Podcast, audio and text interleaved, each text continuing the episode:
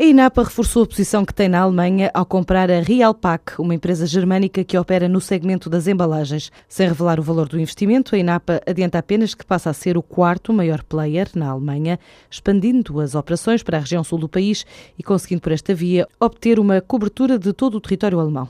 A operação insere-se no plano de expansão de negócios complementares ao papel, que antes desta aquisição representavam 13% das vendas, 28% dos resultados operacionais do grupo. Já a Porto Cel assinou um contrato com a ICEP no valor de 120 milhões de euros. O anúncio foi feito pelo Ministro da Economia no Parlamento.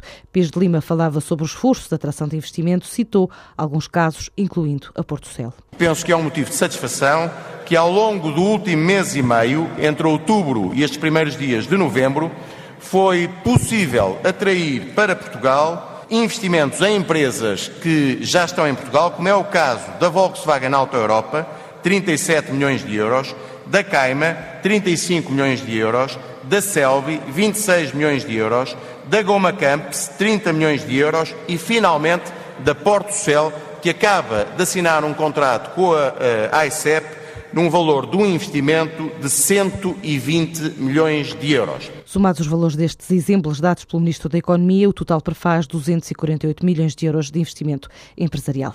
A portuguesa Nova Câmbios leva pela primeira vez a cotação do Kwanza, a moeda angolana, a quatro países em simultâneo. Esta agência de câmbio é a primeira a permitir a compra e venda de Kwanzas em Portugal, Moçambique, Namíbia e França, dando assim um passo inédito na internacionalização da divisa angolana. Presente em cinco países, com 83 balcões lá fora, 20 inaugurados já este ano. Esta empresa portuguesa aguarda luz verde do Banco Central da Namíbia para avançar com a operação no país, numa altura em que aposta em Paris, com dois escritórios, um na Ópera, outro no Champs-Élysées, onde diz que a necessidade de transações de kwanzas é particularmente forte.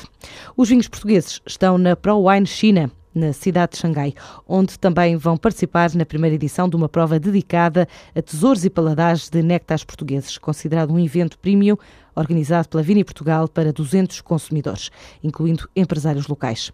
A China tem aumentado o nível de importação de vinho português. No primeiro semestre deste ano, as exportações para território chinês cresceram mais de 27% em valor e é um país que se afigura como o quinto principal mercado de vinhos nacionais fora do espaço europeu. Se incluirmos Hong Kong e Macau, o mercado chinês representa quase 20 milhões de euros em valor para as exportações nacionais de vinhos.